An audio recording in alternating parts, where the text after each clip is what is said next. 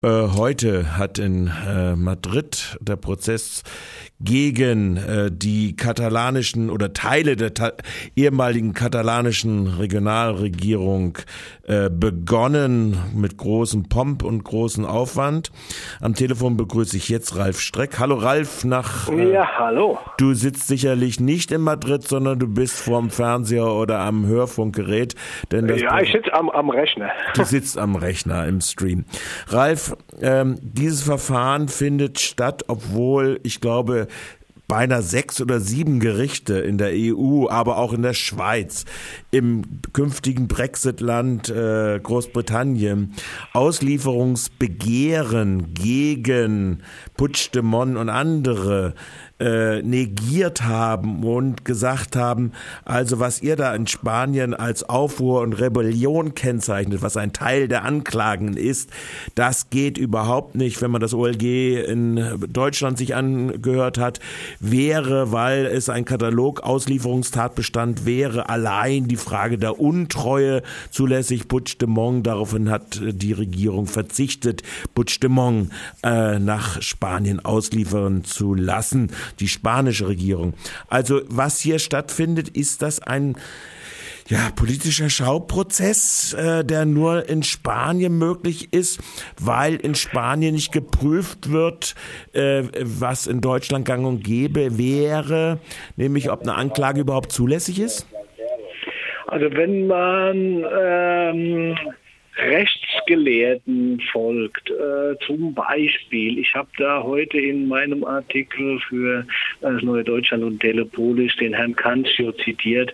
Ähm, das ist sicher kein, ähm, kein katalanischer Unabhängigkeitsbefürworter oder Anhänger, sondern der Mensch ist ein äh, Spanisch-Schweizer, der im Aargau geboren äh, wurde, also ganz in der Nähe von Radio Dreieckland, wahrscheinlich sogar im Einzugsgebiet äh, des Senders.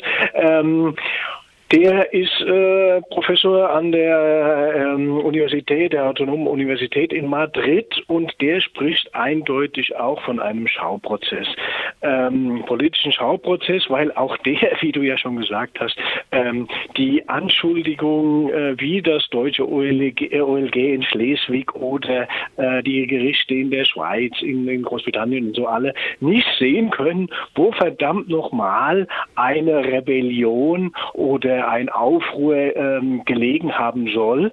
Ähm, es gibt da ja verschiedene, ähm, verschiedene Punkte. Also da gibt es zum Beispiel auch, äh, das, das Verfahren findet ja vom obersten Gerichtshof statt. Da hat auch gerade auch ein spanischer Richter, der an diesem Gericht ähm, ähm, tätig war lange Jahre, der hat gerade in einem Gastbeitrag geschrieben, ähm, dass es in Spanien eben auch nicht mal ein Delikt ist, ein Referendum über die Unabhängigkeit durchzuführen. Und es auch kein Delikt ist, wenn das, ähm, das Regionalparlament in Katalonien äh, seine Unabhängigkeit erklärt. Alles das sind keine Delikte. Und das deshalb hat man diesen äh, merkwürdigen Vorgang gewählt, den eben Deutschland, Schweiz und alle, die sich einigermaßen demokratisch nennen, ähm, abgelehnt hat, dass man da ein äh, Gewaltfantasien auffährt und aus den friedlichen Protesten in Katalonien ähm, ähm, eine Rebellion äh, erzeugt oder versucht äh, herbeizufabulieren. Ähm, dabei muss man wissen, dass diese Rebellion äh, sehr genau äh, definiert ist in Spanien. Und der Mensch, der diesen Artikel geschrieben hat, nämlich ein spanischer Sozialdemokrat, Garrido, der hat ganz klar gesagt, da wird völlig übertrieben. Der hat diesen Artikel geschrieben mit Blick auf den Putsch 1981, ja. als die Guardia Civil äh, das spanische Parlament ähm, bewaffnet stürmte und im Parlament rumgeschossen hat. Das ist das, worum es geht. Und es steht auch da drin. Es geht um eine militärische Erhebung oder von einem von Militärs angeführte militärische Erhebung. Und ähm, Nichts davon kann man in, ähm, in Katalonien erkennen.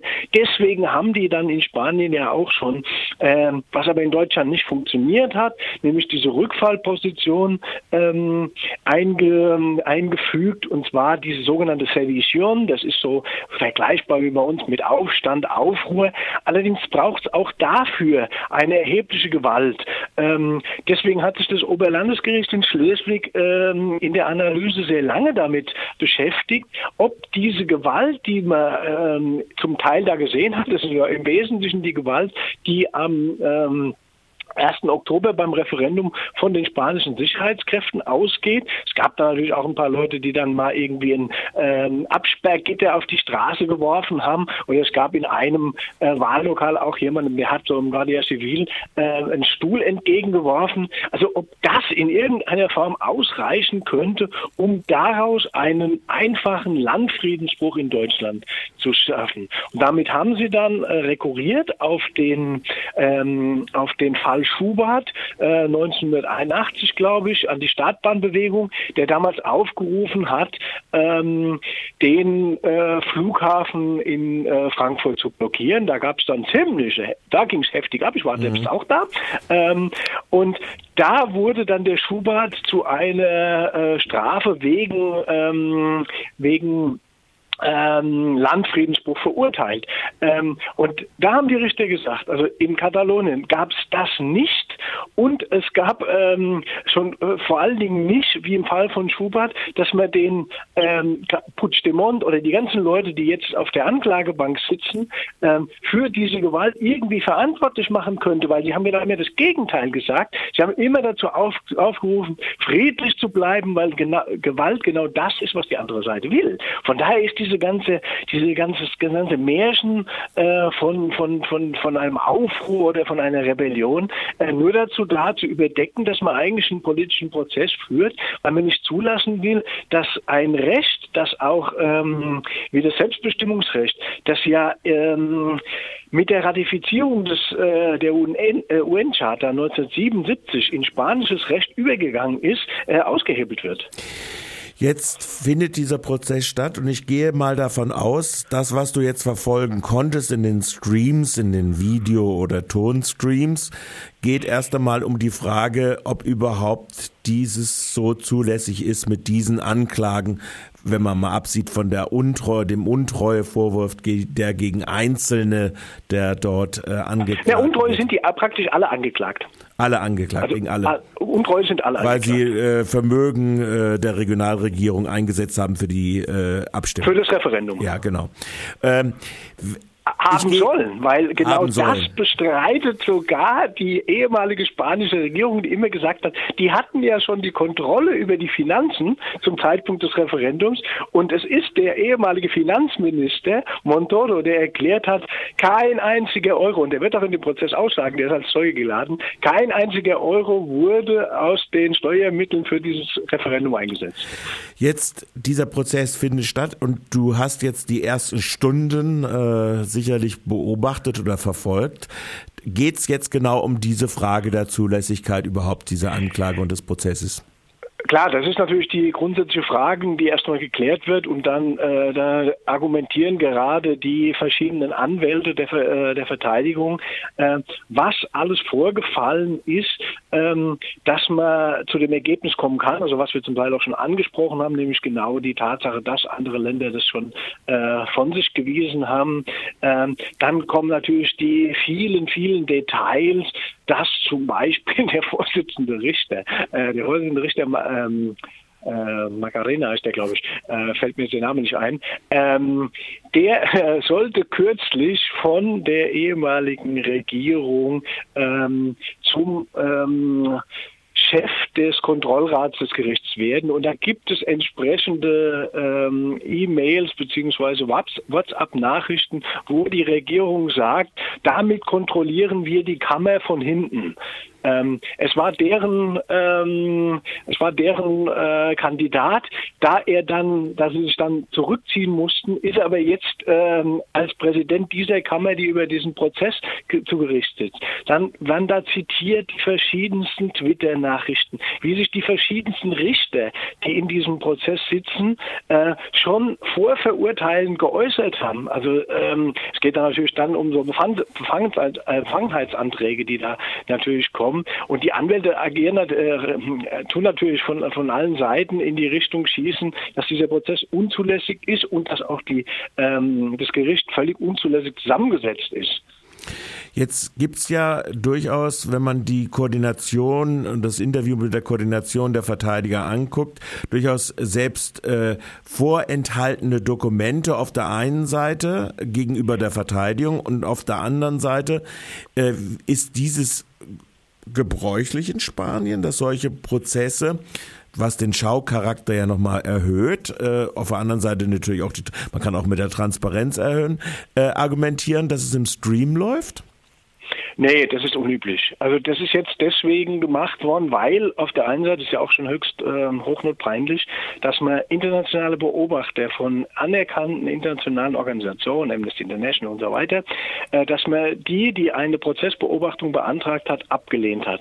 Jetzt hat man ähm, diesen Trick gefunden, dass man sagt, man lässt, äh, man überträgt per Stream ähm, in die Welt, dann können ja alle zuschauen.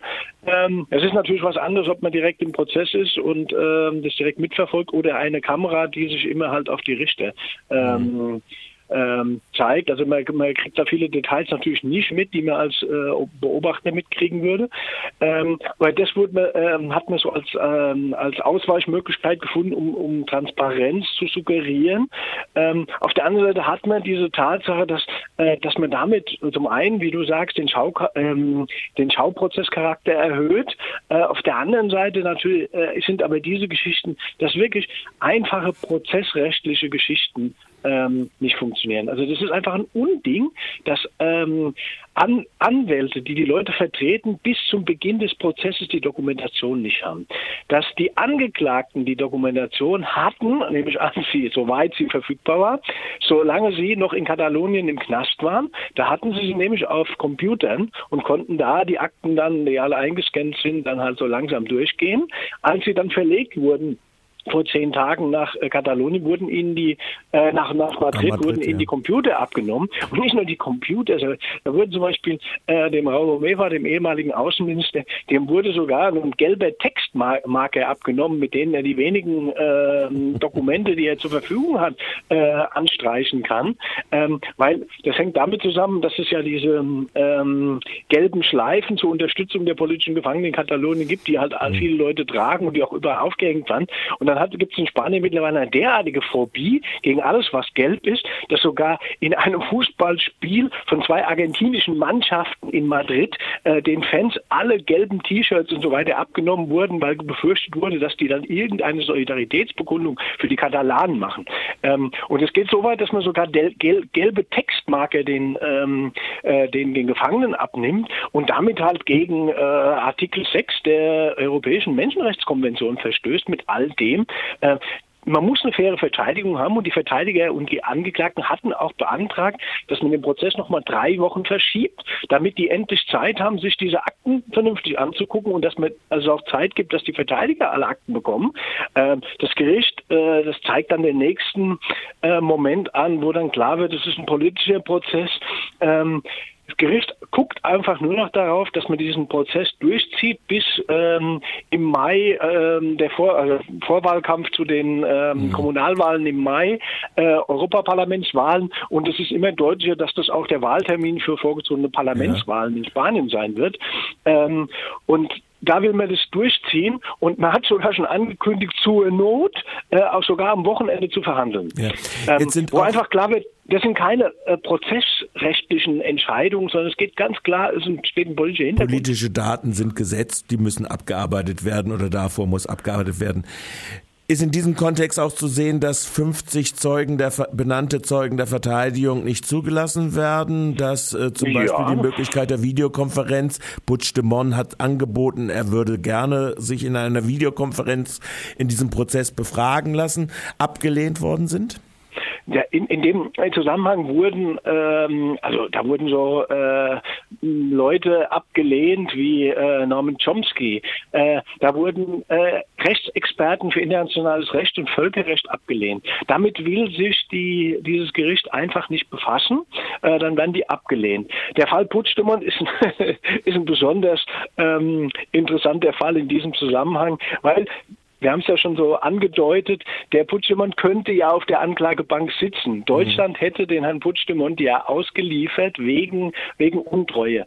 Die hätten ihn in Spanien halt auch dann nur wegen Untreue anklagen können, wie zum Beispiel äh, drei Minister, die äh, unter den zwölf Angeklagten sind, die auch nur wegen Untreue und Ungehorsam angeklagt sind, aber die sollen halt nur eine Strafe von sieben Jahren kriegen. Und ähm, da hat halt äh, die Spanien, also man sagt dann der spanische Richter, aber ist natürlich klar, also die spanische Regierung, die dahinter steht, ähm, dann die Haftbefehle gegen nicht nur Puigdemont, sondern auch gegen Toni Comín, gegen, gegen andere, die im Exil sind, zurückgezogen, weil ihnen das einfach zu wenig ist. Zu wenig. Und das ist natürlich auch absurd, ähm, dass man jetzt einen Prozess führt, ähm, in dem der angebliche Rebellenchef gar nicht angeklagt ist und man hätte ihn sogar anklagen können.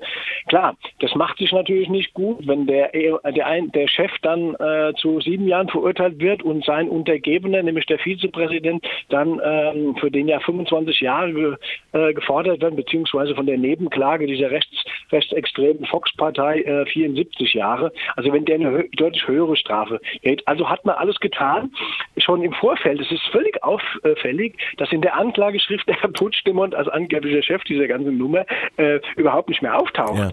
Und Ralf, der soll natürlich auch im Prozess Sendezeit, nicht auftauchen. Unsere Sendezeit. Kurze Frage noch zum Schluss.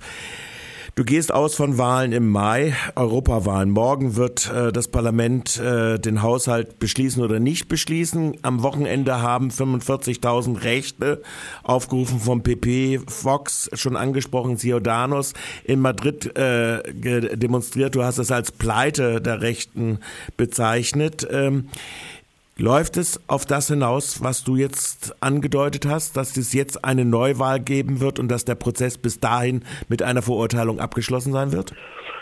Das darf man, darf man ausgehen. Also die Verurteilung ist, glaube ich, äh, völlig klar und davon gehen auch alle aus. Die Angeklagten selbst, die Verteidiger gehen davon aus.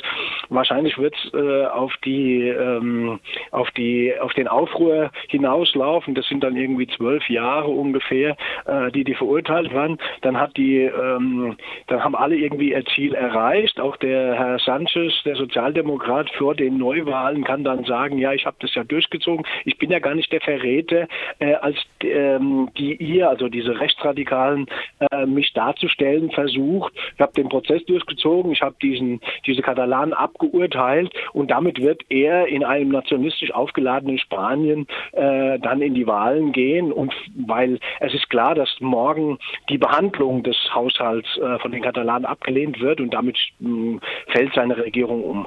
Okay. Ralf, ich bedanke mich ganz herzlich für dieses Gespräch und diese Einschätzung zum Auftakt des Prozesses gegen die ehemalige katalanische oder Teile der ehemaligen katalanischen Regionalregierung und weiterer Kräft zivilgesellschaftlicher Kräfte.